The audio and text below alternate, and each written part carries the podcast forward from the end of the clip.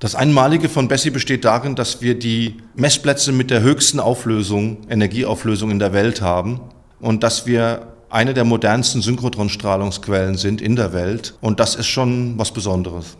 So Dr. Sauerborn, Wissenschaftler an der Berliner Elektronenspeicherringgesellschaft für Synchrotronstrahlung, kurz BESSY.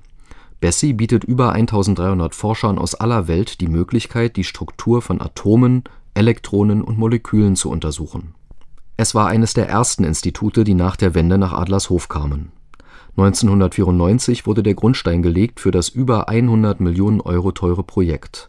Sehr schnell wurde Bessie zum Motor des neuen Forschungs und Wirtschaftsstandorts auf dieser Basis haben sich natürlich sehr viele andere Institute hier in Adlershof gegründet, auch kleine Unternehmen, die zum Beispiel das Know-how, was sie hier bei Bessie eingebracht haben, mittlerweile weltweit vermarkten. Insofern denke ich schon, dass Bessie eine Art Kristallisationspunkt war ursprünglich für Adlershof und hoffentlich auch in Zukunft sein wird. Bei Bessie werden Elektronen auf rund 300.000 Kilometer pro Sekunde, also nahezu auf Lichtgeschwindigkeit beschleunigt. So gelangen sie in das Vakuum des Elektronenspeicherrings, wo sie ihre Geschwindigkeit beibehalten, sozusagen speichern. Acht Stunden am Tag bleiben sie in diesem Ring und legen in dieser Zeit die Strecke von der Erde bis zum Pluto zurück. Durch Ablenkung der Elektronen an Magneten und sogenannten Undulatoren entsteht die Synchrotronstrahlung. Sie ist die Basis der Forschung bei Bessie dem Mikroskop für Raum und Zeit. Viele Forschungszweige nutzen das extrem brillante Licht, um kleinste Einheiten von Materialien zu untersuchen. Dr. Sauerborn Es gibt sehr viele Forschungszweige, die Licht im weiteren Sinne nutzen, um Materialien zu untersuchen. Sie können exakt untersuchen, wie mehrere tausend Atome in einem Eiweißmolekül angeordnet sind.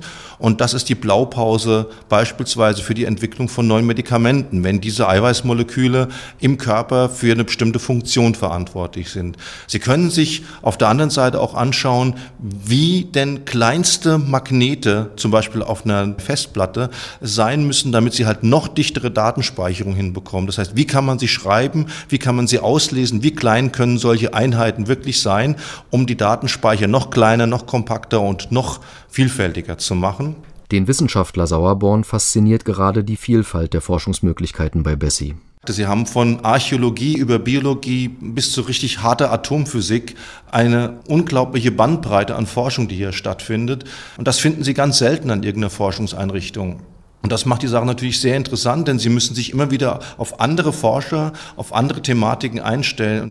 Bessie ist übrigens auch der Albtraum jeder Fälscherwerkstatt, denn hier lassen sich die Farben alter Gemälde ganz genau untersuchen. Sie können zerstörungsfreie Analysen von Kunstwerken machen, indem Sie mit Röntgenlicht draufgehen, draufstrahlen und untersuchen, welches Fluoreszenzlicht Sie wieder rausbekommen. Oder Sie können Farbstoffe untersuchen, Pigmente untersuchen in einem Gemälde, ohne dass dem Gemälde irgendwie Schaden zugefügt wird. Überlegen Sie sich's also genau, ob Sie wirklich wissen wollen, ob der Rembrandt aus Omas Erbgut echt ist. Die Stunde bei Bessie ist nicht unter 200 Euro zu haben und sehr viele Stunden und Versuche sind nötig, um die Analyse durchzuführen.